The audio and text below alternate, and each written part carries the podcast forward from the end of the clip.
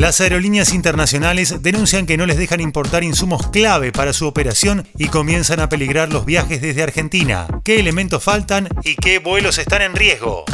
Soy Fernando Bolán y esto es Economía al Día, el podcast de El Cronista, el medio líder en economía, finanzas y negocios de la Argentina. Seguinos en nuestro canal de Spotify y escuchanos todas las mañanas.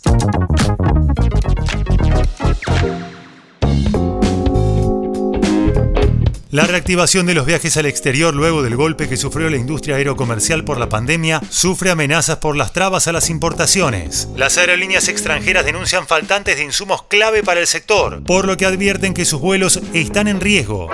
Así lo expresó la Cámara de Compañías Aéreas en la Argentina, que nuclea a la mayoría de las empresas internacionales que prestan servicios aéreos desde y hacia el país.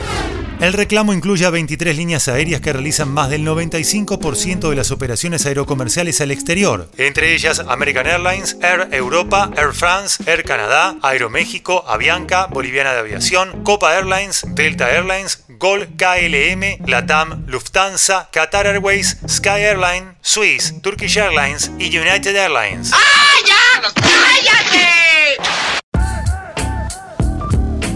Los insumos que faltan y que ponen en riesgo a los vuelos internacionales. En un comunicado que emitió la Cámara, se mostró preocupación por la imposibilidad de importar insumos para la operación regular diaria y alertó que si persisten las limitaciones podría achicarse la oferta actual de vuelos y le solicitó al gobierno que flexibilice las condiciones.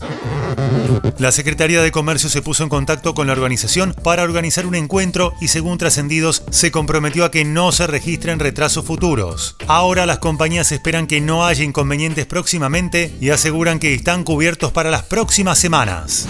Había faltantes de insumos básicos para emitir tickets aéreos e imprimir etiquetas para todo tipo de equipaje, al igual que escasean sistemas de comunicaciones y computación, repuestos de aeronave, materiales para operación de rampa, equipos de detección de drogas y sustancias explosivas y elementos de catering para los servicios gastronómicos que las aerolíneas prestan a bordo. En el sector también se habían encendido las alarmas por la inminente posibilidad de que los aeropuertos en los que operan empresas asociadas dejen de contar con el servicio de detección y alarma de descargas eléctricas.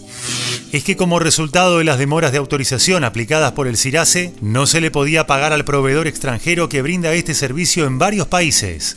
La falta de este moderno servicio y su tecnología de avanzada, que obtiene información meteorológica a través de la red de 50 estaciones de detección instaladas en el país, significaría regresar en el tiempo 5 años atrás y volver a una operación aerocomercial más cara, insegura, lenta y con más demoras para los pasajeros, analizó Baravalle.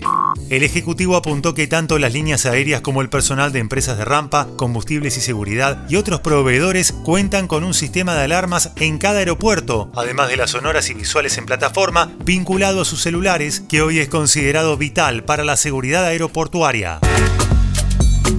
El reclamo cobra fuerza en un escenario en el que la industria busca dejar atrás el impacto negativo que le ocasionó el brote de COVID-19. En enero el sector movilizó un 148,8% más de pasajeros internacionales comparados al mismo mes de 2022, pero todavía sigue abajo un 30% versus la prepandemia. Y además no detendrá el turismo receptivo, teniendo en cuenta su importancia para el país en un momento en el que escasean los dólares. Según el Ministerio de Turismo y Deportes de la Nación, en lo que va de 2023, arribaron más de un millón de visitantes de Brasil, los Estados Unidos, Uruguay y Chile principalmente, y se espera que la temporada alta concluya con 1,7 millones de turistas, lo que generaría un impacto económico superior a 1.370 millones de dólares. Esto fue Economía al Día, el podcast de El Cronista. Seguinos en nuestro canal de Spotify y escuchanos todas las mañanas. Y si te gustó el podcast, podés recomendarlo. Escucha Historias de Garage, donde todos los martes y jueves te contamos cómo empezaron las marcas que hoy lideran el mercado.